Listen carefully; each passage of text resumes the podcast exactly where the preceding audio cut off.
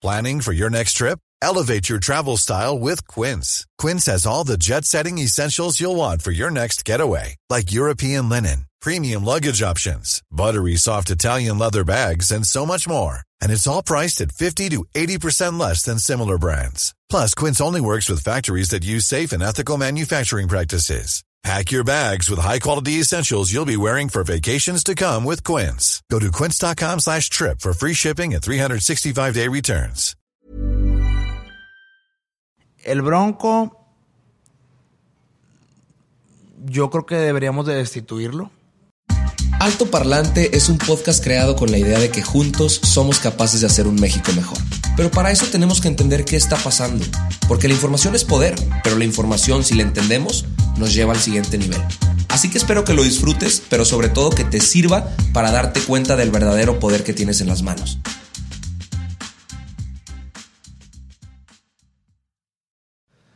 Amigos, muy buenas noches. Creo que esto se va a subir de noche, entonces así, así saludo. Bienvenidos a una edición especial de Altoparlante. Es la primera vez que intentamos hacer este, este formato con gente en vivo que se dio la tarea de venir en un horario que no es nada fácil, pero me encanta ver gente interesada por, por entender más de la política, por entender lo que está pasando con nuestros actores políticos allá afuera. El día de hoy tenemos un invitado que definitivamente ha dado mucho de qué hablar y estoy seguro que hablaremos de cosas interesantísimas el día de hoy. Él es el senador Samuel García, senador por Nuevo León, por Movimiento Ciudadano, que aceptó la invitación a este programa para discutir pues un par de cosillas que seguramente nos van a interesar. Bienvenido, Samuel. Muchas gracias, pues este, encantado de estar en tu programa, encantado de estar con jóvenes y siempre un gusto y abierto a las entrevistas. Qué bueno que mencionas ese tema de, de los jóvenes. Yo estoy enterado que tú estás promoviendo la iniciativa del 3030 para que, para que exista una representación juvenil importante en, en las distintas pues, cámaras, eh, inclusive no, no, no, estoy seguro si ese tema también va a las gubernaturas y a las alcaldías, que haya candidatos menores a 30 años. ¿Nos puedes explicar un poquito de eso y por qué para ti es importante? Claro. Bueno, precisamente ese fue uno de los temas que tocamos en Qatar. No todo fue camello No todo y fue camello, sí. turbantes. es, es un tema global. Porque qué coincidencia que en el mundo los jóvenes somos casi el 35% de la población. Me refiero de 18 a 34 años y solamente estamos representados el 1% en los congresos. Se supone que los congresos es la representación de la población. ¿Por qué si somos una tercera parte del mundo, en los congresos de los países no llegamos ni al 1%? Y esa es la media, ese es el promedio. México está todavía peor. En México, de 128 senadores, solamente habemos 5 que entramos de 30 años. Yo ya tengo 31. Entonces, eso explica por qué nuestras leyes no contemplan temas de emprendedurismo, de deporte. Eso explica por qué nuestros presupuestos, por ejemplo, el federal, que es de casi 6 billones, ni siquiera el 5% va destinado a jóvenes. Es decir, yo los invito a que vean el presupuesto de México. No hay dinero para ciencia, no hay dinero para tecnología, no hay dinero para emprendedurismo, no hay dinero para medio ambiente. O sea, los temas que a nosotros nos interesan no se plasman ni en la ley ni en el dinero porque no tenemos voz. Y para un joven contra 127 impulsar una agenda juvenil, pues es muy complicado porque ellos traen temas de salud, traen temas de retiro, de afores, de impuestos, pero no, por ejemplo, la agenda verde que tanto nos interesa.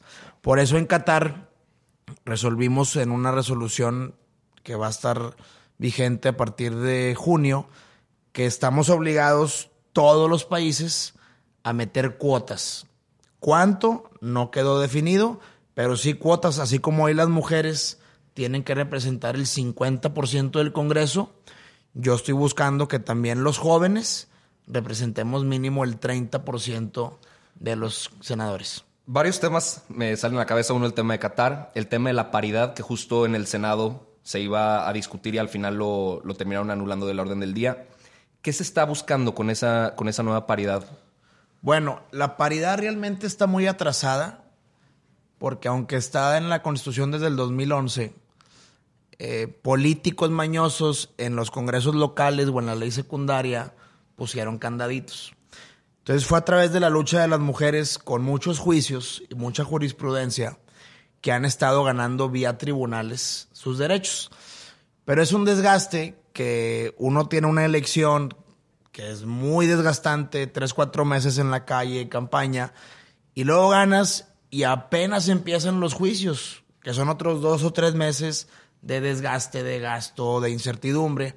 Y por eso lo que proponemos es que mejoría desde la Constitución venga que la paridad tiene que estar en el gabinete del presidente, en las secretarías y en los tres niveles de gobierno y en los tres órdenes. Ya es una paridad lo que se llama completa, vertical, horizontal y que esta cuota que las mujeres han ganado llegue también a los altos puestos del poder. No es lo mismo que una mujer llegue a ser diputada local a que sea la secretaria de gobernación, por ejemplo. Y por eso es que queremos que ya no sea un tema de voluntad, sino que sea obligatorio. Me llama la atención que, que tú estés tan enfocado ahorita en el tema de la paridad cuando el, el, en la campaña pasada tu compañera de fórmula, Indira Kempis, tuvo 4.4 veces menos presupuesto que el que tú tuviste. Sí. O sea, vaya, me, parece un poco disyuntivo el hecho de que tú lo estés apoyando tanto, pero cuando ella fue compañera tuya en, la campaña, ella definitivamente no recibió los mismos beneficios que tú recibiste. Claro, es paradójico, pero hay para todo hay una explicación. Eh, Indira se registró para ser senadora un día antes del corte. Ella iba para diputada local, no juntó las firmas, se une a Movimiento Ciudadano, la invitó de pareja de fórmula y obviamente sin planeación, sin llegar con un plan de trabajo, con empresarios apoyando, pues era evidente que en dos meses no iba a juntar los recursos o no iba a poder bajar lo que el INE te establece como presupuesto. Y en mi caso, que yo ya tenía más planeado, pues por ejemplo yo sí le puse de mi bolsa, tuve sí. donaciones de mi hermano, de mi familia, más lo que como dirigente del partido me pude sumar. Entonces, al final se prorratea, porque la mayoría de los spots, de los panorámicos, del material, se tiene que dividir entre los dos. Pero como salió de mi cuenta bancaria, el INE me los cargó a mí. Sí, pero también el, el, comité estatal y el comité nacional le dio mucho menos a, a, Indira. Digo, entiendo que al final la campaña pues le sumaba a los dos. Vamos. Pero, pero pues, no sé, me, me, llamó la atención ver esa, no sé si incongruencia o, o quizá pues puntos eh, en contra de este tema a favor de las mujeres que, que, se está impulsando actualmente y que estoy completamente a favor de que se haga, uh -huh. pero quería, quería nada más tocar el punto para entender por qué había sucedido eso sí. y, y, si habías cambiado de parecer, si, si los partidos se manejaban de alguna manera que, que, nosotros como ciudadanos no conocemos de cómo se reparten esos recursos. Pues desgraciadamente los partidos tradicionales, entre comillas, a las mujeres las mandan a cumplir los puestos de paridad, pero a las posiciones más insignificantes. Entonces, oye, hay que cumplir paridad. Bueno, ¿sabes qué? Yo, PRI, soy muy malo en San Pedro, soy muy malo en Cumbre, soy muy malo en el sur del estado. Ah, pues ahí mando a las mujeres. Y a mis gallos, que son los que dominan el partido, los mando a Monterrey, los mando a Guadalupe, los mando a Pesquería, por ejemplo.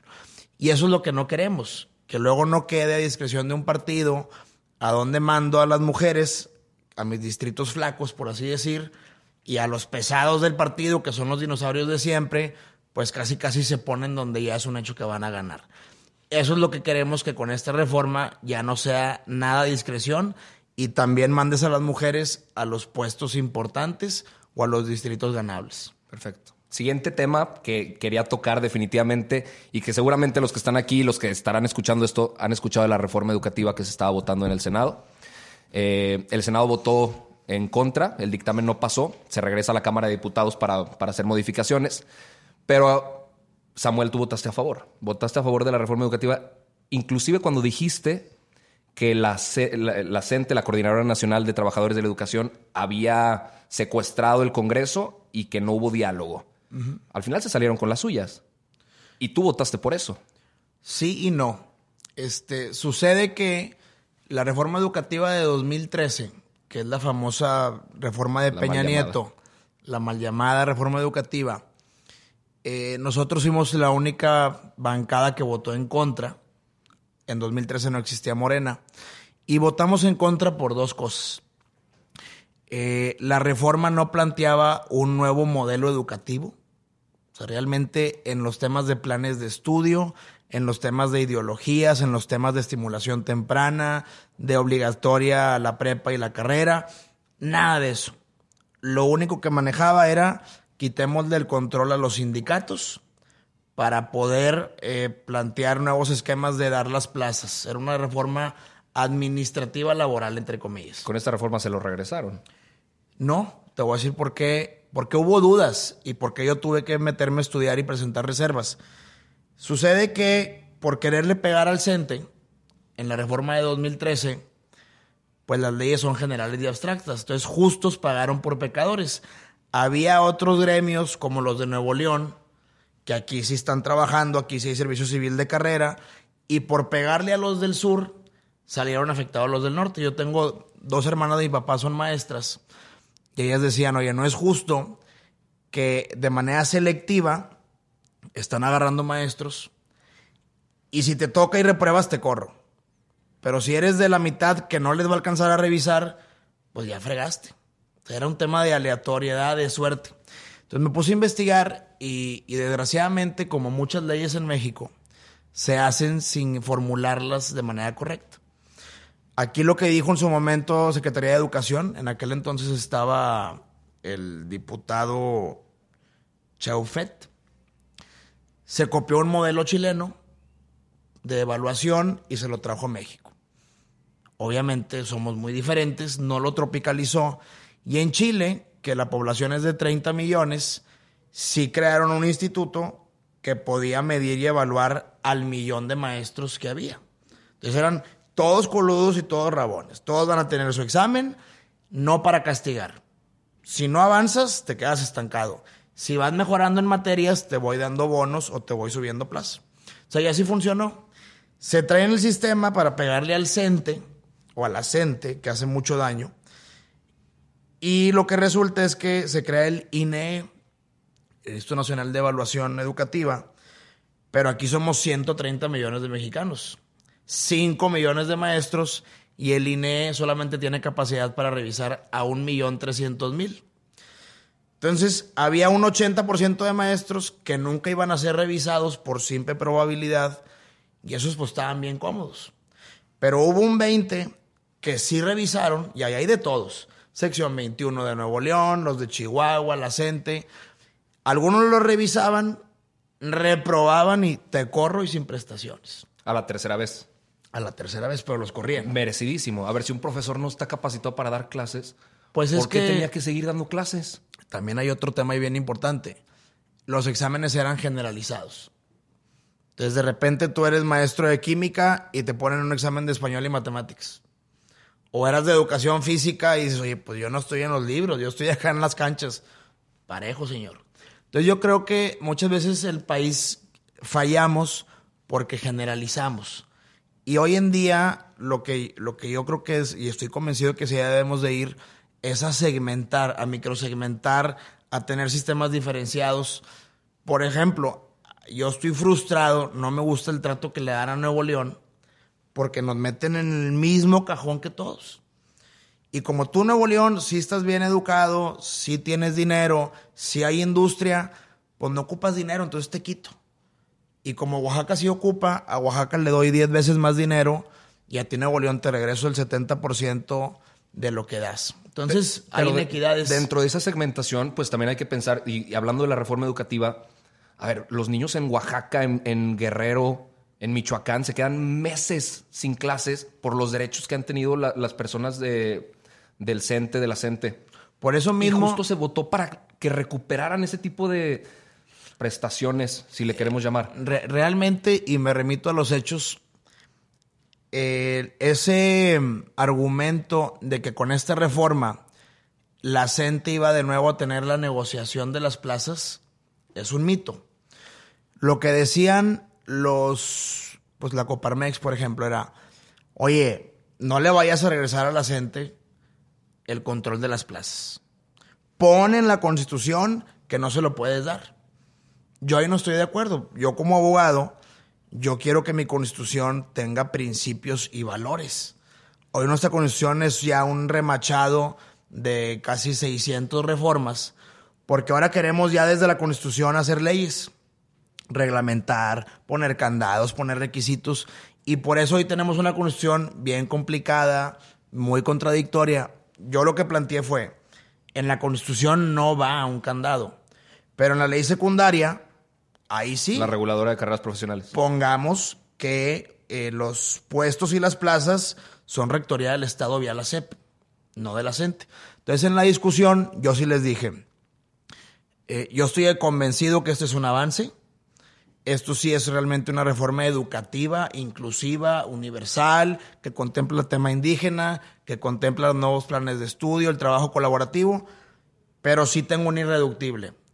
Si no ponemos en el dictamen que la ley secundaria tiene que poner un candado para que los sindicatos no controlen las plazas, voto en contra. Entonces, la, la, ley secundaria la va, la va a diseñar la CENTE en conjunto pues va a estar en las mesas de negociación, pero afortunadamente en el dictamen que no salió por un voto, sí pusimos dentro del cuerpo que en la ley secundaria tres cosas, fueron tres reservas mías. Del presupuesto no es posible que el 90% se vaya en sueldos. Entonces ya pusimos un candado para que Hacienda mínimo dé un 30%, construcción, mantenimiento, computadoras, planes de estudio. Dos, pusimos que la CENTE y ningún sindicato pueden tener control de plazas. Va a ser el nuevo control, el nuevo centro regulador de la carrera magisterial, quien conforme mérito, conocimiento, experiencia y especialidad va a dar las plazas. Con eso ya candadeamos que el CENTE no entre. Y tres, y muy importante, es que estamos viviendo un retroceso centralista. O sea, Andrés Manuel parece ser que él quiere gobernar todo y desconoce que hay gobernadores y hay alcaldes que también tienen funciones en materia educativa y nos dejó cero pesos. No nos dio un solo peso a estados y municipios, pues para dar mochilas, para dar libros de texto, para dar mantenimiento a las escuelas. Y dijimos, oye, no, tienes que en un país federalista destinar un porcentaje a los estados. Entonces yo creo que con esos tres candados la reforma es positiva y por eso voté a favor. Ahorita que mencionaste el tema Andrés Manuel, yo sé que tú abiertamente hablas lo que tengas que hablar de sus decisiones, del memorándum, inclusive te pusiste un amparo ahí para que el amparo, digo, el, memorándum sigue vigente. Sigue vigente. ¿Cómo es, y ya en, un, tema más eh, pues de lo que tú vives día a día, cómo es tratar con los legisladores de Morena? Porque yo afuera la gente que apoya a Andrés Manuel suele ser súper extremista. Si no estás a favor, te insultan, te mientan la madre, te dicen por qué te vas a morir. ¿Cómo es tratar con los legisladores que tienen, que, tienen que defender cualquier decisión que viene de su, pues en, esa jerarquía de, sus cabezas? Pues este, hay un libro que, yo les, les recomiendo, ¿puedo dar créditos? Sí. Bueno, este, que habla de la izquierda en México. Y lo que el autor plantea es que la izquierda, que llevaba muchos años peleando, dentro de sus tribus hay gente muy radical, o sea, muy radical rayando en Venezuela, literal. ¿Por qué? Porque es gente que su pensamiento es todos iguales, que esto no sea por mérito, sino que sea por un derecho adquirido de que soy ciudadano, me debes dar educación, salud y yo merezco todo por simplemente ser ciudadano en esas corrientes radicales que se han ido quedando en el pasado, pues sí llegaron unos senadores que dices, oye, ¿qué onda con el chip que trae este cuarto? tienes, por ejemplo, a Jesusa, que ella plantea que los animales tienen derechos humanos y que no podemos y no podemos matar vacas y el maíz no puede ser transgénico. Y yo digo, oye, espérame, o sea, primero somos los humanos. Resuelve la hambruna del ser humano, resuelve la educación y luego ya te quieres, puedes resolver lo transgénico. Hay otros, por ejemplo, que dicen, no, vamos a legalizar todas las drogas. La marihuana, la amapola, la cocaína. Aquí se pusieron bien felices con eso, ¿va? Entonces dices, oye, no es así tan fácil. Sobre todo porque ese, ese esa corriente del pensamiento de que el ser humano debe ser libre en todo y por eso tenemos que liberalizar y legalizar todo, pues no la comparto al 100%. ¿Tú estás a favor de que se legalicen? ¿La, Yo- la marihuana, por ejemplo? La marihuana se tiene que regular. Ya es un hecho que se consume, ya es un fenómeno social y como todo fenómeno social debe estar ya regulado en las leyes. ¿Y el aborto? Pero el aborto depende del caso. O sea, por eso te digo que no me gusta generalizar. El aborto ya muchos estados, entre ellos Nuevo León, reconocen que si es por violación o si pone en peligro a la madre, no es un tema de leyes. El- la familia escoge. Y eso, con o sin leyes, nunca lo vas a quitar. Eso no es un tema de ley de ser humano, sino de ley natural. Pero hay otros casos que es el gran debate. Oye, ¿y si no fue ni violación ni pone en peligro? Sino simplemente fue una irresponsabilidad. O de plano la señora en el tercer mes dice, ¿sabes qué? Mejor no.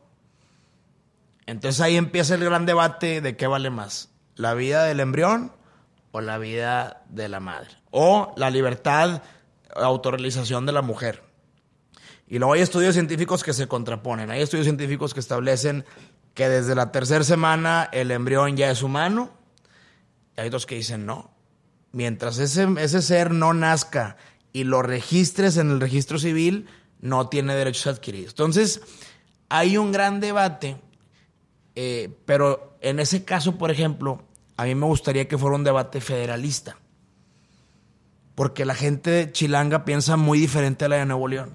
Yo no quisiera. son conservadores. Yo no quisiera que desde el Senado hagamos una ley que aplique en todos los estados. Si aquí en Nuevo León el 70%, estoy hablando al aire, pero si aquí en Nuevo León el 70% sigue siendo conservador y no quiere dar ese paso, ¿por qué el Senado me va a obligar en un tema tan local como es el aborto, la muerte digna, el LGTB, etcétera, etcétera, etcétera? Pero bueno, el, el legalizarlo no te dice aborta. O sea, nada más permite que se haga. No pena a la mujer de que si, si lo hace tenga más prisión que, que Javier Duarte por todas las... Por que supuesto. hizo. Ahora, ahí hay un trasfondo, o sea, en, hay alrededor de 18 mil mujeres que han estado en proceso penal por abortos espontáneos. Que no hubo dolo, o simplemente el cuerpo expulsó el, el feto y las casan y a la cárcel. Muchos son indígenas, no tuvieron defensa. Y tú dices, "Oye, ¿realmente merece ese castigo? Pues ya el simple hecho de abortar es un gran escarmiento, un gran castigo propio. ¿Realmente merece cárcel? Entonces, pues ese es el gran debate y por eso se ocupan de las mayorías, que hoy Morena las tiene. O sea, si Morena hoy quiere, legaliza la marihuana, legaliza la muerte digna, legaliza el aborto y legaliza las drogas, Lo que se les antoje. lo que quieran. lo que se les antoje. ¿Tú crees que estaríamos mejor como país, de acuerdo a la perspectiva que se tiene a futuro de lo que pueda pasar con México con Andrés Manuel, si hubiera ganado otro candidato? No lo sé. Yo creo que el, el tiempo va, o la historia va, va a escribir este capítulo. Yo acabo de leer el Plan Nacional de Desarrollo, que de plan no tiene nada. Es una, Sí, ¿no? es Tiene como- incongruencias enormes. ¿no? Pues es una especie de, de principios que va a adoptar el gobierno. Por ejemplo, un punto, nada más para que estemos enterados de eso. Dice que la seguridad en el país se va a alcanzar en, en cuántos años? En, En cinco años. En 2023. Y que vamos a llegar al PIB del 6% en 2024. Claro que no. Pero algo que me llama la atención, y ahí sí estoy de acuerdo con AMLO, es que llevamos 18 años donde el poder económico está por encima del poder político. Ahí sí digo, sí, tienes toda la razón. O sea, estas últimas décadas, todo mundo sabemos con nombre y apellido las grandes empresas que triplicaron sus fortunas porque le ponían a las campañas, eran aliadas del PRI y del PAN y pues todos los contratones eran para ellos. Y luego aparte no pagaban impuestos. Entonces, yo ahí sí le concedo a Andrés Manuel la razón de que, oye, espérame, el Estado debe estar por encima del poder económico y regular para que se redistribuya la riqueza, porque al final, pues Peñoles saca minería, que es nuestra. Eh, los nuevos contratos del DIM petroleros, pues es nuestro petróleo.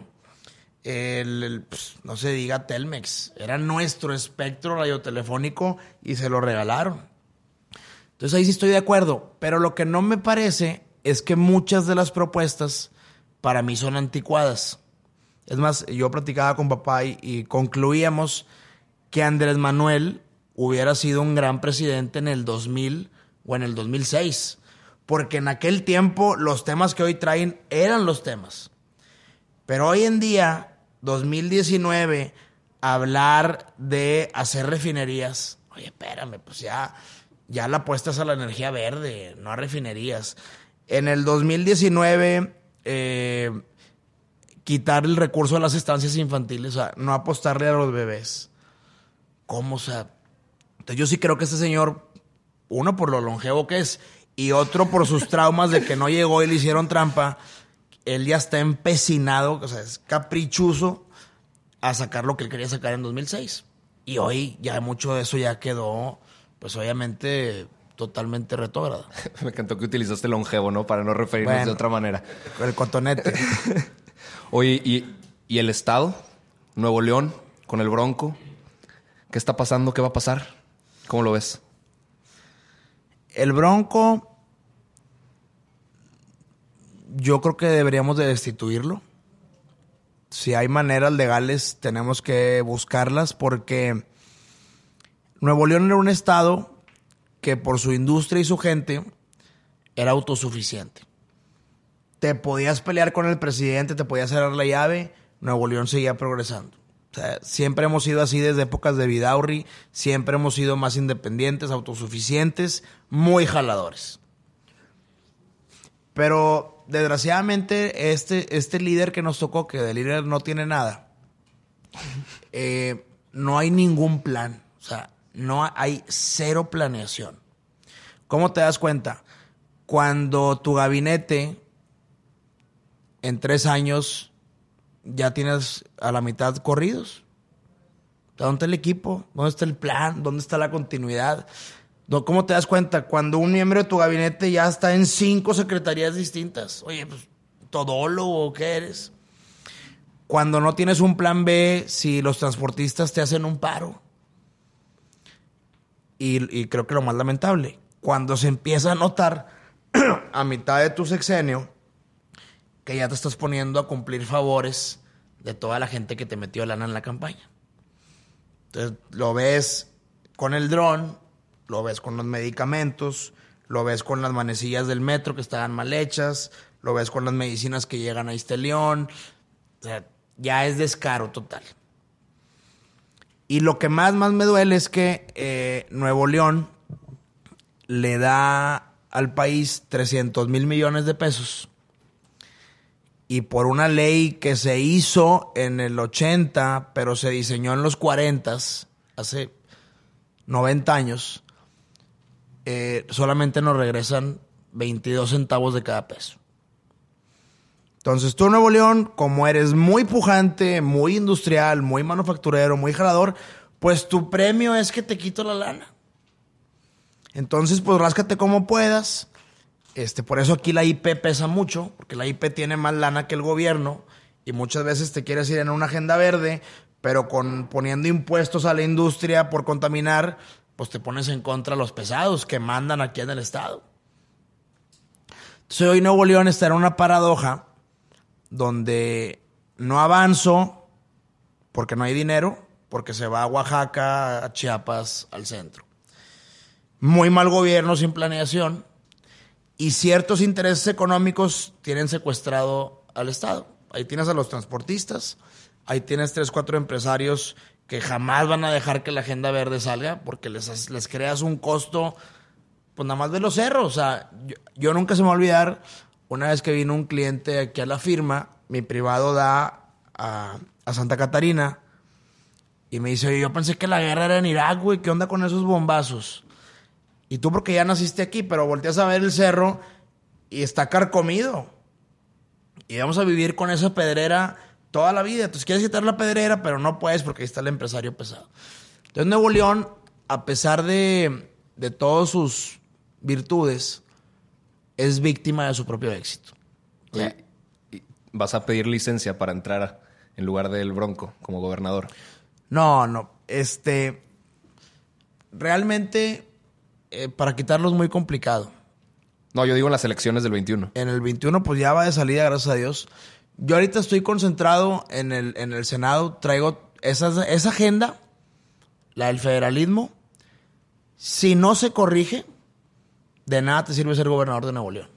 Vas a ser un títere, vas a salir mal como salen mal todos, y no vas a sacar ni el metro, ni el transporte público, ni la presa, porque no hay lana.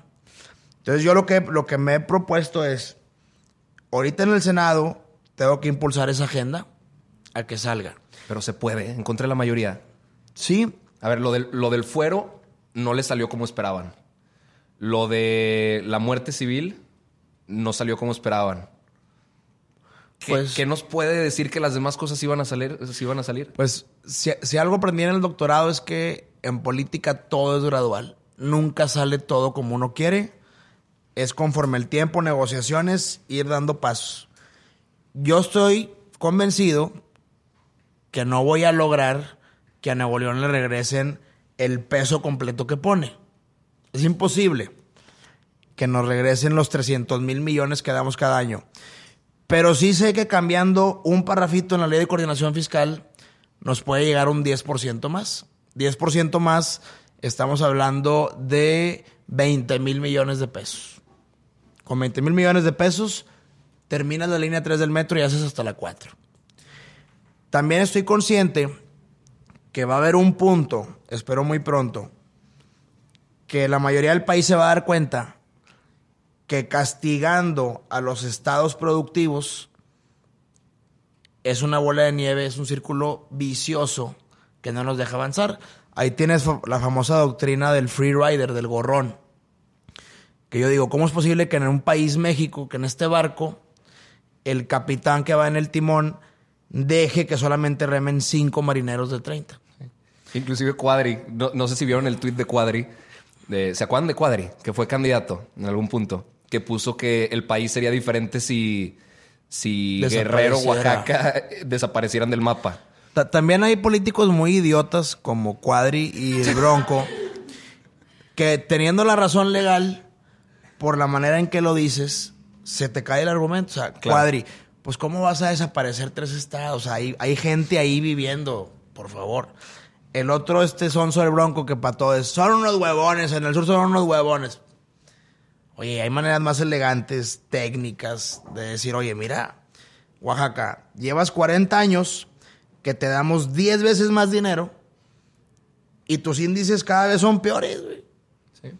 Cada vez más pobreza, cada vez más marginación. Entonces hay, hay maneras de decirle, Quizá no te pueden dar esos argumentos porque ni siquiera conocen. Vaya, o o sea, puede ser otra. en vez de la meritocracia en México, lamentablemente, hay un concepto que me gusta mucho que se llama ineptocracia, que los más malos para elegir eligen a los más malos para gobernar y esos que son los más malos para gobernar le regresan a los que los eligieron que menos producen en el país, quitándole a los que más producen y los convencen porque saben que son idiotas. Ahora, va a haber un, sí, totalmente concuerdo contigo y hay muchos.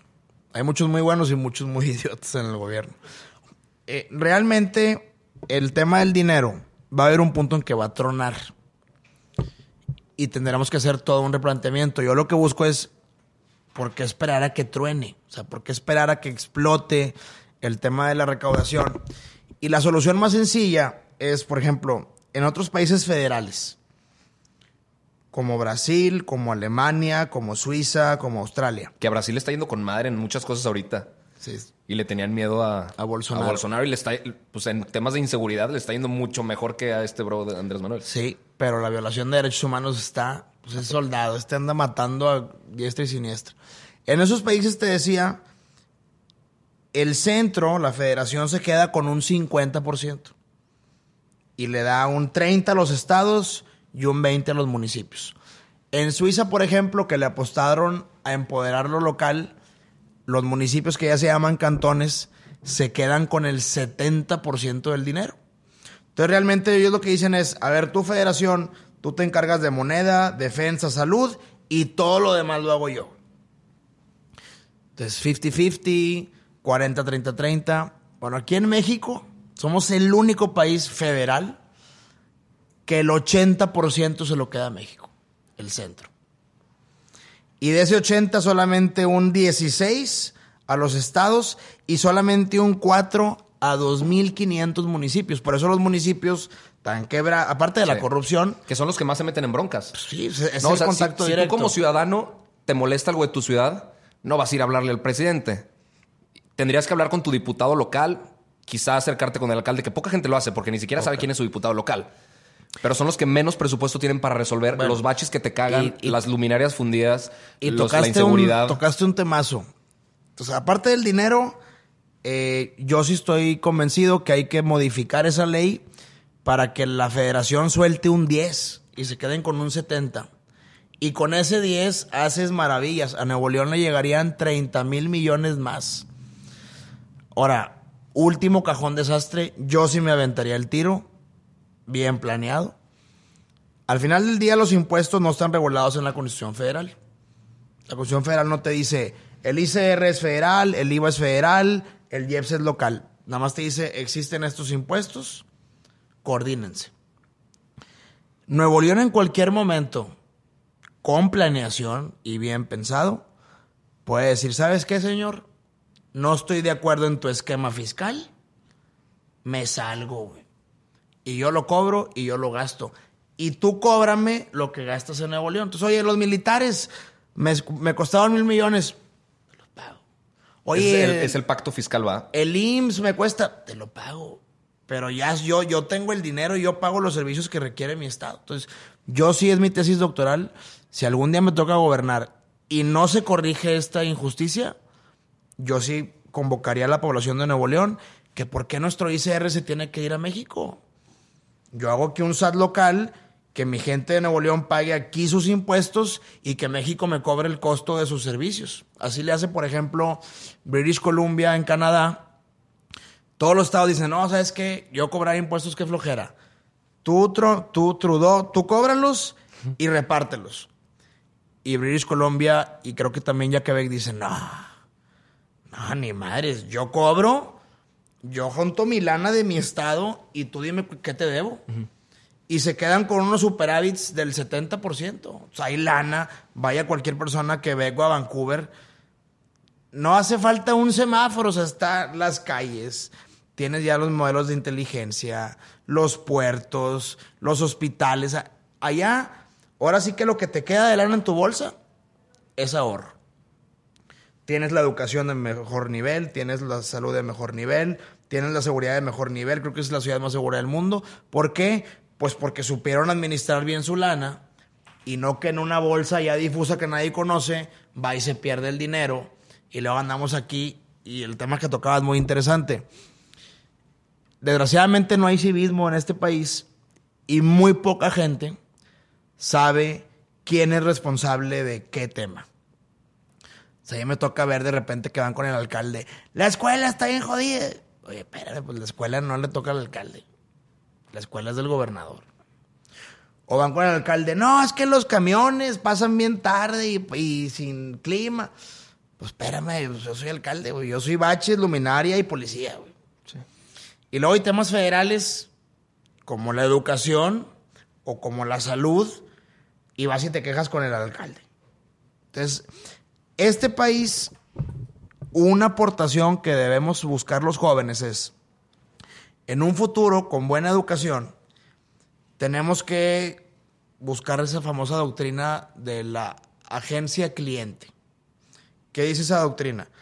Cada gobierno, cada ente de gobierno te debe cobrar un impuesto y ese impuesto tiene recíproco ciertos servicios. Entonces, por ejemplo, como en Estados Unidos, a ver, yo federación te cobro ICR. Y por cobrarte ICR ciudadano, yo federación me encargo defensa, aduanas, moneda, bancos. ¿Tienes cualquier problema con eso? Es mi bronca. Entonces el ciudadano ya dice, oye, yo pago ICR para esto. O me lo resuelves o lo dejo de pagar. Sí.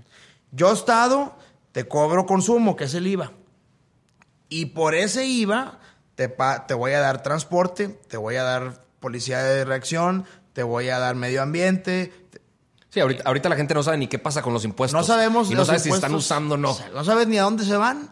Y por eso la, gente quiere evadir también impuestos. Pues qué chingados. Si, si vemos que las calles están bien jodidas, que las escuelas tienen mala infraestructura, que el sistema de salud está hecho una porquería, ¿por qué voy a pagar gustoso los impuestos que tendrían que hacer eso funcionar? Bueno, en mi primer tesis doctoral hice un estudio cualitativo. Hicimos como 13 mil entrevistas y le decías a la gente, oiga, ¿por qué no paga impuestos? O sea, llegas así en seco. ¿Por qué no paga impuestos? Te sorprenderás que el 93% ni se defendía. O sea, no decía, espérate, yo sí pago. No, era se lo roban. O sea, yo lo que buscaba en esa tesis es, oye, sí pago, pero no estoy de acuerdo. No. En seco, 93% te dicen, se lo roban. Un porcentaje es, no, luego los malgastan o los desperdician. Pero nadie decía, yo sí pago, güey. Un 7%. Entonces, si hay una cultura aquí en México muy cañona de no pago de impuestos. Sí. Quizá porque nos malacostumbramos con el petróleo, a que el gobierno pues no le echaba ganas y pues yo aquí como quiera la saco el cuadro. Pero ahorita que el petróleo va en caída y la recaudación este primer trimestre con AMLO cayó 10%, se puede acabar la lana y agárrate. O sea, es un tema muy complejo que tenemos que corregir. Pero la percepción de impuestos, o sea, no es la única la de impuestos. Por ejemplo, si yo les pregunto a ustedes que están aquí, díganme la primera palabra que se les viene a la mente si les digo senador. Aparte de Samuel. Yo he hecho este ejercicio con otros públicos y digo, no se atreven a decir aquí, quizá porque está Samuel, pero dicen corrupto, ladrón, eh, o sea, Huevón. huevón. Puros, puros adjetivos calificativos negativos. Y esa percepción existe, yo creo que en la gran mayoría de los mexicanos. Pero pues mientras más pensamos que ellos están en un pedestal y, les dejamos hacer lo suyo y nos volvemos más apáticos, pues más subordinados nos volvemos. Bueno, pasa algo adicional. Comúnmente nadie conoce al Senado en México. No traemos esta idea de la Cámara Alta. Diputados, pues sí. Y, y parejo, puercos, ladrones. El senador es una, es una figura muy alejada de la ciudadanía porque es la clase alta, como la élite, que casi nadie ve o nadie sabe ni que votaron por ellos, etcétera. Entonces, este, sí está muy desprestigiado. El, la arena política es Que no es la culpa de los ciudadanos pensar eso. Claro, pero ha ahí. estado lleno de cochinos por ahí todos sí es un tema de malinchismo. Porque yo recuerdo cuando entré de diputado, yo entré por accidente. Mi primer semana ya como diputado electo, de repente de la noche a la mañana ya era la rata. No, rata, pinche rata. Oye, espera, llevo unos dos días de diputado. No, pinche rata. Entonces sí hay una concepción muy marcada de cruzas de lo activista a lo político y ya eres rata, ya eres corrupto. Claro que luego el trabajo puede ir demostrando lo contrario, pero de inicio ya te tachan de negativos. Tres temas muy rápidos, nada más para dar espacio a preguntas que pueda haber aquí. El primero, ¿qué pasó con la denuncia que le hiciste a Duarte? De la Está- corte, en la corte internacional. Se complicó porque la Haya cuando mandó requerimiento al país, a México, contestó a la Fiscalía General que ya hay un proceso abierto y que de hecho ya está en la cárcel. Entonces en la Haya hay un principio de subsidiariedad que te dice, yo entro siempre y cuando me demuestres que el Estado doméstico, o sea, que el país parte, no está haciendo nada. Entonces, como entre comillas la Fiscalía sí justificó acción y cárcel, dice la. Pero eran no, dos delitos diferentes, ¿no? eran varios El- delitos. El, la- la- la- el comunicado que tú mandaste era por delito de lesa humanidad, lesa ¿no? humanidad. Que es mucho más de ocho años de cárcel que le dieron a este güey. Claro. O sea, es un cabrón que le dio agua destilada en vez de quimioterapia a niños con cáncer. Así es. Y se calcula que se robó 60 mil millones de pesos. Y tiene ocho años de cárcel. ocho y como le dieron la, como confesó, se reduce a seis y ya lleva dos. Entonces, si no actuamos, pues este cuate en cuatro años está libre con toda esa lana. Entonces yo sigo presionando en la Haya, pero sí hay como una regla no escrita en la Haya de si entro, pero cuando de plano el Estado es completamente omiso. Por eso la Haya comúnmente entra pues, en temas del Congo, de Burundi, donde un dictador mata a 200 mujeres, ahí sí entra directo. En temas de corrupción administrativos le- le- se cuida más, pero eso no impide que sigamos insistiendo. Segundo tema. ¿Crees que representas al ciudadano mexicano? Bueno, eh, sí y no. Creo que sí represento al neolonés, que es, es un ciudadano muy diferente al del centro y sur. El, el neolonés es un cuate jalador, aspiracional, nos quejamos mucho, pero proponemos. Y no andamos con, con muchos temas que allá sí son sensibles y acá no. Pero ahora que soy actor nacional por el Senado, sí me he dado cuenta que, por ejemplo, los del DF o los del sur les revienta mi frivolidad. O sea, ¿por qué traía una pluma de 8 mil pesos? Si hay hambre, güey. ¿Por qué el carro si aquí hay hambre? ¿Por qué se subió un camello, güey, si aquí hay hambre? O sea, entonces es muy complicado porque luego si quieres darles el gusto y, y crear un personaje que no eres tú, tarde que temprano vas a rebotar. O sea, si yo de repente digo, ¿sabes qué? Por contarle a esa gente caerle bien, ya me hago franciscano, ando en bata y, y ya no quiero saber nada de mérito ni de negocio, me salgo de la firma, pues ya no soy yo. Y yo creo que el modelo que debe seguir México y que Nuevo León lo tiene muy bien digerido es, oye, no estamos aquí para jalarnos. Le va bien y por eso aquí sí reconocemos gente muy grande como don Eugenio Garzazada y esas figuronas que decíamos, oye, eran bien sensibles, bien sencillos, bien jaladores y millonarios, güey. Y no tiene nada de malo, no está peleado el éxito económico con el social, con el humano. En otras sociedades, y quizá porque su coyuntura es muy distinta, si son pueblos muy castigados, muy fregados, pues sí es hasta insultante ver a un senador que se subió a un camello o ver a un senador que está con la novia pidiendo un sashimi. Les arde, o sea, es, yo todavía no lo trato de entender. Pero al final... ¿Crees que te agrega algo subir ese, ese tipo de cosas?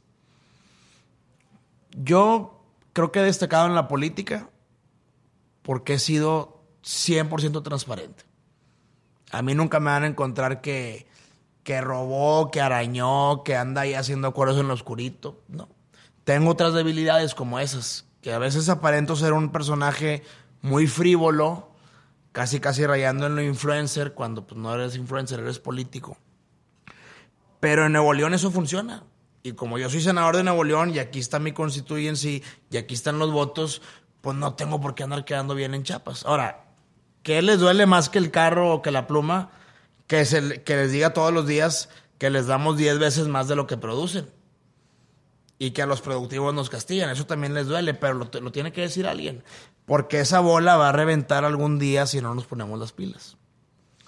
Tercer y último tema, aprovechando que aquí en Monterrey, pues pasó el tema de, la, de las tarifas de autobuses y de transporte público que la gente se quejó, pero que no saben qué, hacer. O sea, hay, hay, muchísima gente que le duelen cosas, que se le molestan cosas que están sucediendo allá afuera, pero pues, ¿qué, qué les toca hacer?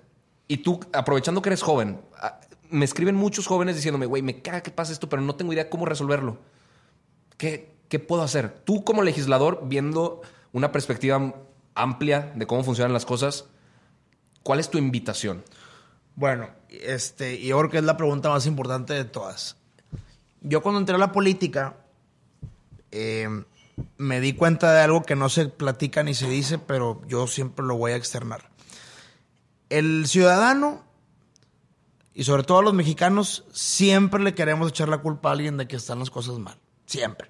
Yo fui activista, fui ciudadano de los 0 a los 27 años, y siempre pinche gobierno y el transporte de la chingada y el gobierno.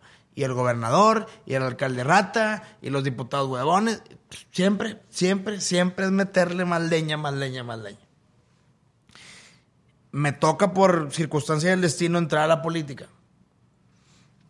Y contrario a lo que se piensa o se dice, hay gente muy buena y muy capaz. Le encanta, o sea, ellos son más felices, tienen un, un motivo de autosatisfacción más por hacer una muy buena ley que porque cobró o sacó lana. O sea, ellos, ellos... ¿Y tú crees que son los más, los que piensan así? Hay más. No, yo creo que son más, pero no están a mero arriba, ese es el problema. Pero luego esos, esos buenos, de ya cuando convives con ellos en un plan de políticos, eh, eh Samuel, tranquilo, güey. No te desgastes, no dones tu sueldo, güey. No te lo va a agradecer nadie, güey. Tú eres rata porque eres político. Y luego te empiezas a dar cuenta que entre más famoso, el, político evita a la sociedad. Porque a tus niños en la escuela les tiran carro que porque el papá es rata. La esposa ya no quiere ir a las reuniones porque un periodicazo que salió hace un mes te quemó de que arañaste del presupuesto. Y quizá el político es más frío, pero muchas veces la familia no. Entonces el político llega a un punto de repente y dice, oye, ¿qué necesidad de meterme a esto? Mi familia ya salió embarrada, yo soy rata y puedo ganar tres veces más en, Cemex, haciendo lo mismo. Entonces empieza a dar un quiebre entre sociedad y, y- y gobierno. Para la sociedad todos son ratas y para el gobierno todos estos son malagradecidos. Y cada vez crece más y más. Hay excepciones. La brecha. Pero cada vez es más y más y más. Te vas a cualquier otro país, me pongo chinito cuando cuento esto, pero cada vez te vas a otro país a estudiar un semestre, o sea, que tienes que convivir y llevas civismo y las materias, y ves que allá el ciudadano dice, a ver, para salir adelante depende de mí, no del gobierno. El gobierno me va a poner la escuela, me va a poner la calle, pero depende de la chinga que yo me meta estudiando, jalando, siendo bien astuto, bien vivo, teniendo la familia en orden. Depende de mí. El gobierno me da un piso, pero el techo es mío. Y en México parece que no hay esa idiosincrasia. Estoy jodido por culpa del gobierno. Me fue bien, hiciste trampa, un delito, corrupción. Y del otro lado, del lado del gobierno, pues la gente no le debería interesar si son agradecidos o no, es tu chamba. Entre más limpia es la política y mejor hagas las cosas y más transparente, menos quemones, menos notas periodísticas, tu familia va a estar orgulloso de decir, papá es diputado. Hoy, Ahorita está miedo, ¿da, no? lo presume? Entonces, pero también entiendo que esos países, a diferencia de México, llevan 400 años de democracia. Han ido evolucionando, se han ido puliendo.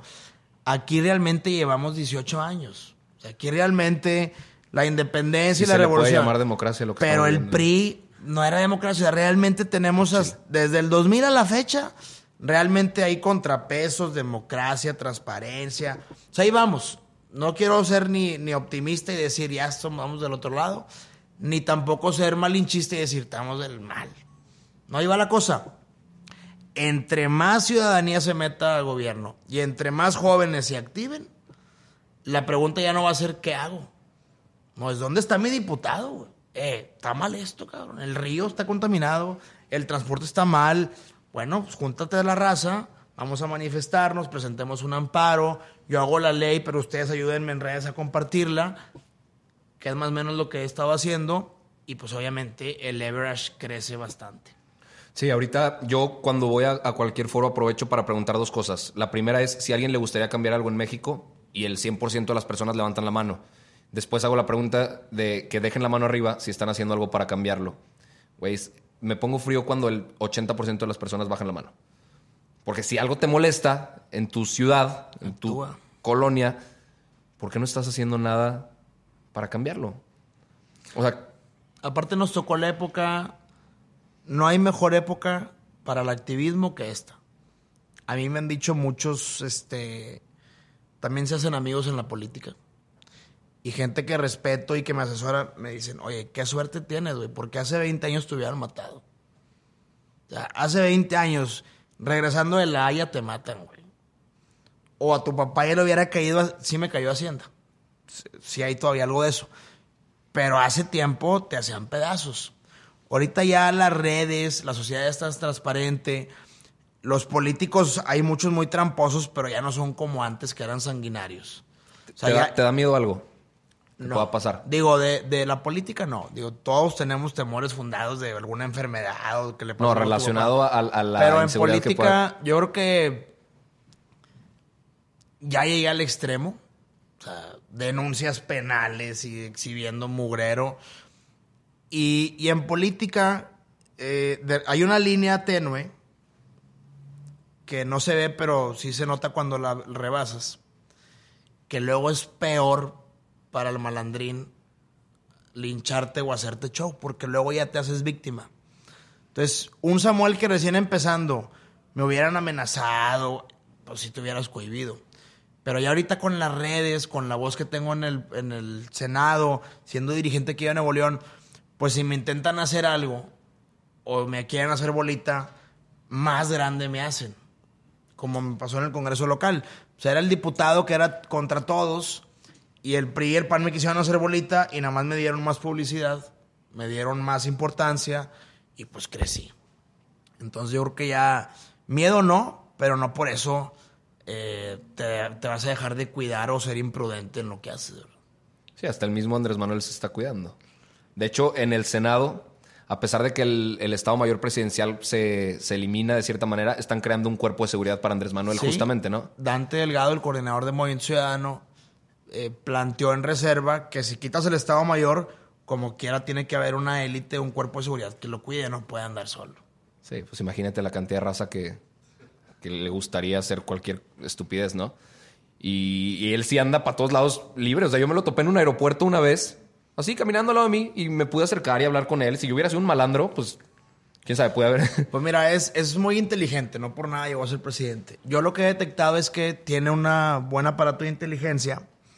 Cuando va a meetings donde gobierna Morena, por ejemplo, y que la percepción de inseguridad es muy tranquila, pues trae cuatro o cinco civiles.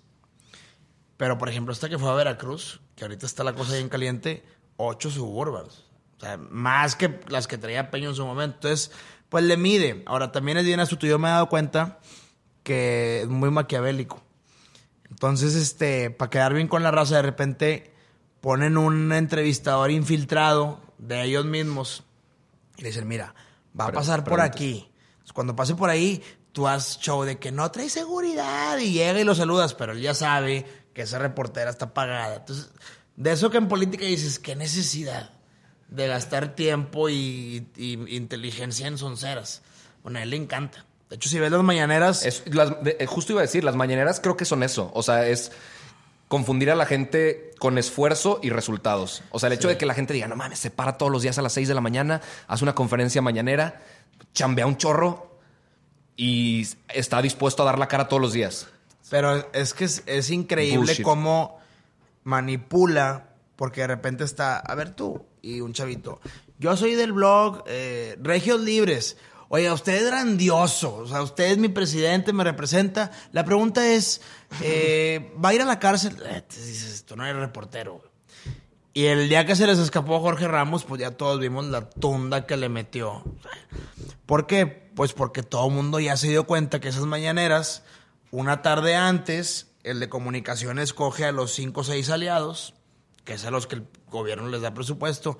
Oye, le vas a preguntar esto, cabrón. Aguas con salirte porque no vuelves a entrar. Entonces vas a las mañaneras, estás tres horas viendo un monólogo.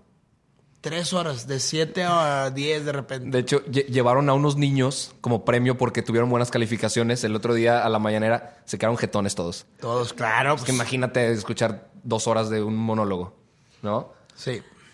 ¿Hay alguna pregunta que quieran hacer abiertamente? Tienen el piso para ustedes, para que pregunten lo que sea, tanto a Samuel como a mí, para quien quieran. Yo digo que aprovechen, que no tengan miedo y que se avienten a hacerlo. Yo sí tengo una pregunta. Este, desde el Senado, ¿qué leyes están trabajando para tener un país donde las transacciones y movimientos del gobierno sean sin efectivo, para evitar corrupción? Por ejemplo, Dinamarca y Suecia, que están abanderando todo el tema de, de pagos electrónicos. Bien. Ese es un tema que yo creo que lleva como ocho años en la agenda, pero desgraciadamente como somos un país tan diferente, no se ha podido implementar porque sí habría como un 25% de la población que donde vive no hay acceso a bancos o a internet. Entonces el argumento es, bueno, mientras no haya, no puede sacar esa legislación. Y yo es donde digo, ¿qué necesidad de generalizar? Crea una ley que tenga un sistema diferenciado y donde sí haya internet y bancos, por ejemplo, Nuevo León, crea un incentivo, bájale algún impuesto del 2% y toda la gente se va a ir para allá. Y donde falte, con eso que estás recaudando, inviértele a bancos o a los mismos bancos, crearles un estímulo fiscal de que si se, si se establecen en comunidades rurales, van a tener tanto menos dinero, por así decir. Ahora, hay un ejemplo que fue muy radical en Malasia, que el tema era corrupción. Entonces llegó el presidente en turno y les dijo, ¿saben qué? Ya no va a haber efectivo. Y todo, ay, pobrecito. No, ya. Tienen un año para ir al banco a depositarlo. Porque en tal fecha voy a poner un decreto de que el efectivo ya no vale. Todo el papel moneda queda sin efecto legal. Nadie se la creyó. Todo de que está loco, no es imposible, está imposible.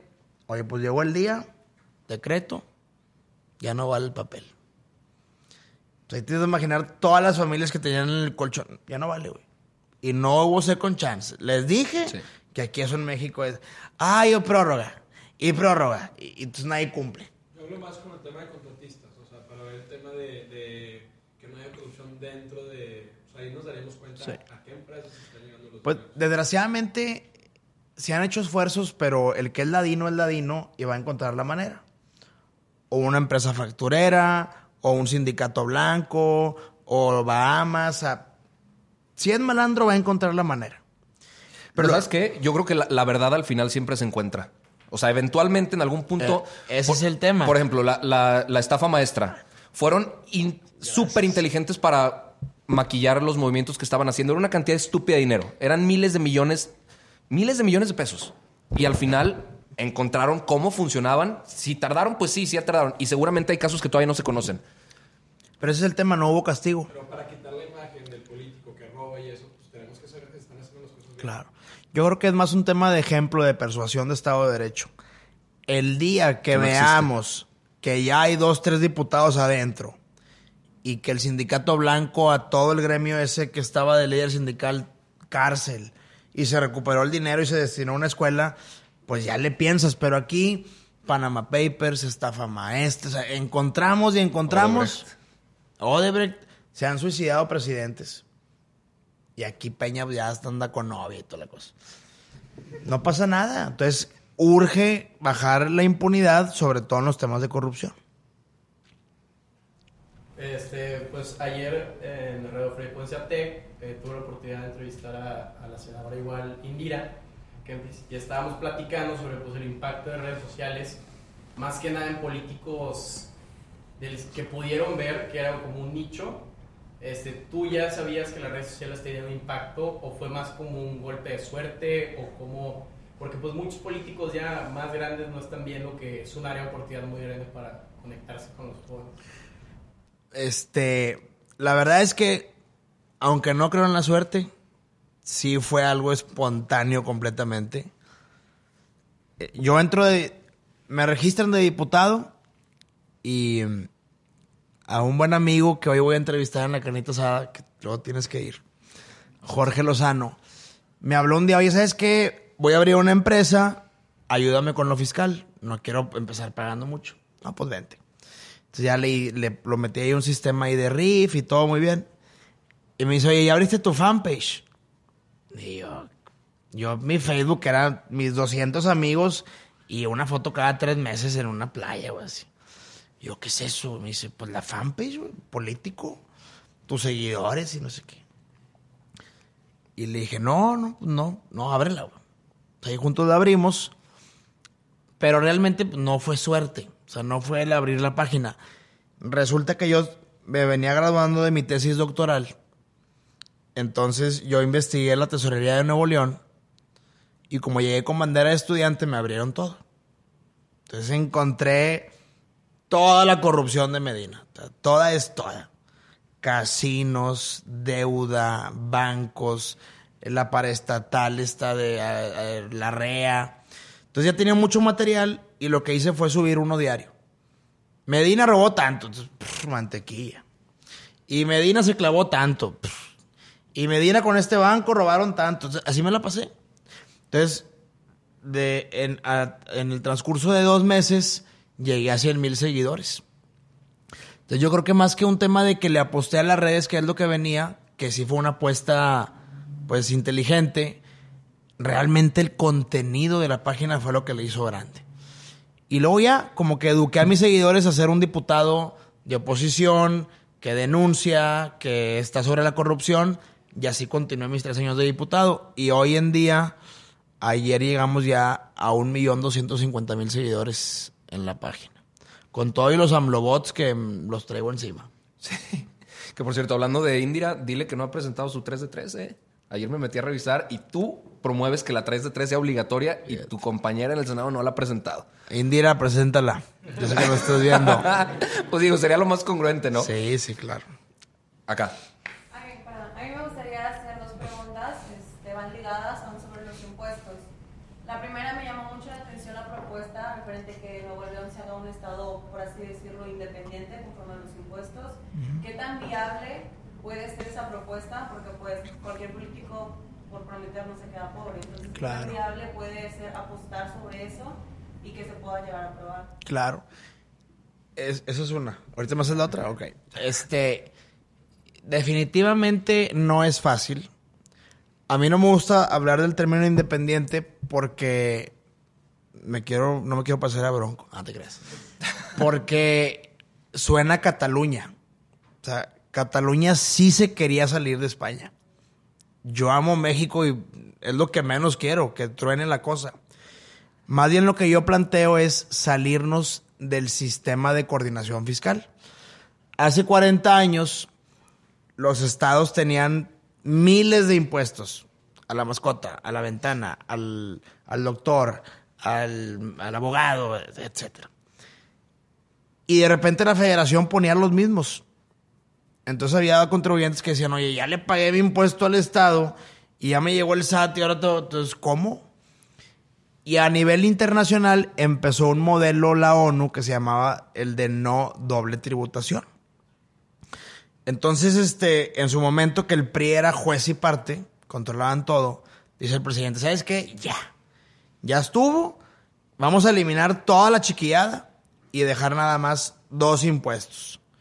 El de ingresos mercantiles lo voy a cambiar por impuesto sobre la renta y, los, y todos los de consumo, que eran 1.200 di- diferentes impuestos, lo voy a cambiar por un IVA generalizado. Entonces lo crea y ya Hacienda Federal tenía lana para empezar a poner SATs locales y empezar a cobrar. Entonces fue muy a gusto, fue muy cómodo como estaba decir, bueno, pues yo no lo cobro, ya no me preocupo por eso y me dan mi dinero. Nada más que antes nos regresaban el 80%. Y lo pasaba el tiempo, cambiaban la fórmula y 60, y los 50, y los 40, y ahorita ya estamos en 22. Pero ¿cómo se podría apostar contra eso? O sea, en realidad, ¿qué ¿Qué hay? podría? Bueno, ¿Cuál ¿qué hay que hacer?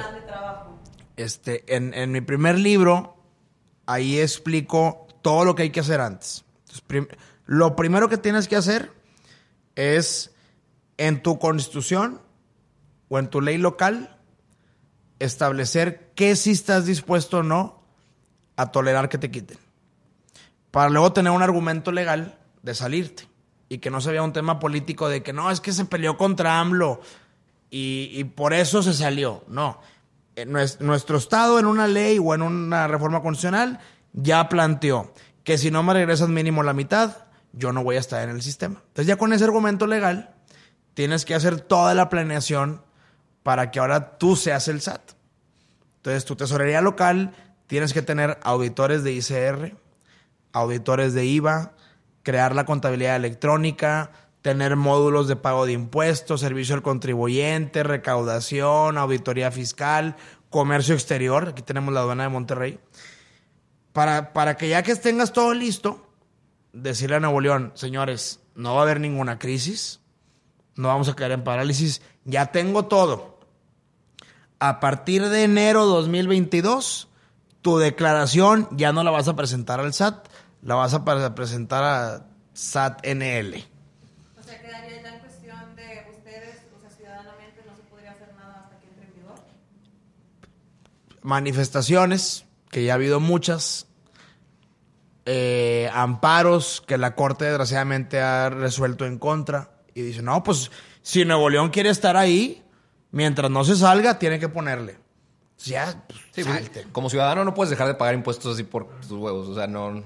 Entonces No tienes que, tenemos que hacerlo bien planeado, y por eso yo desde ahorita ya presenté la iniciativa en el Congreso de poner, oye, vamos a reformar la constitución.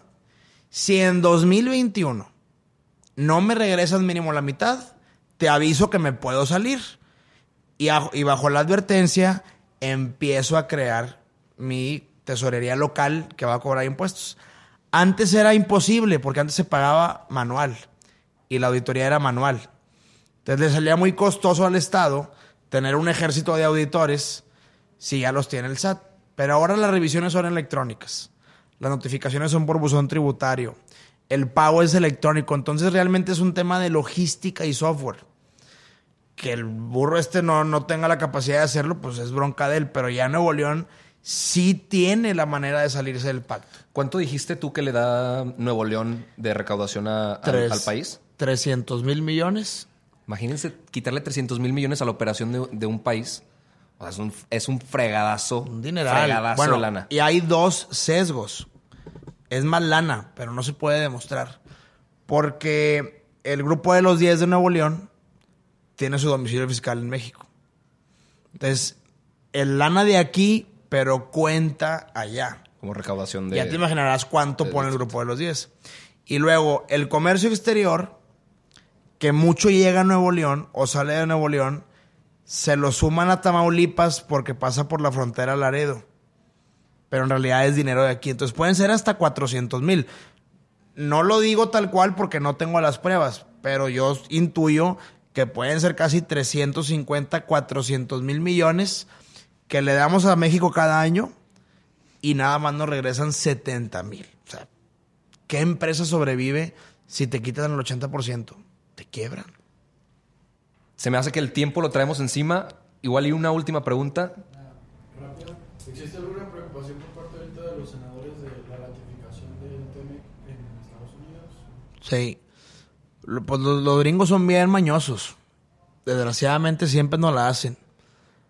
Eh, la reforma laboral que salió el lunes pasado trae muchos errores. Pero salió porque los empresarios estaban empuje y empuje y empuje que ya saliera para firmar el TEMEC. Entonces los empresarios fueron víctimas de su éxito. Por presionar a que saliera, Morena, el PT, presentó una reforma muy cargada al trabajador, pues, Partido del Trabajo, PT. Y, y ya, que, ya que llegó al Senado, sí trae muchos errores que si no corregimos, se van a comer a los empresarios, los sindicatos y las demandas.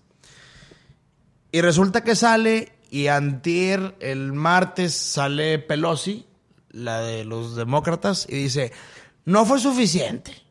Ahora quiero... No, no, espérate, ya había un acuerdo. Entonces sí nos van a traer, mientras México no le hable de tú por tus Estados Unidos y lo que nos impongan lo hagamos, así nos van a traer más con el loco este de Trump. Y que en inglés sabe hablar Andrés Manuel, ¿va? Imagínate una negociación con un intérprete y no mames. No, no, no, de, de miedo. Pues son parte de las disyuntivas que tengo yo.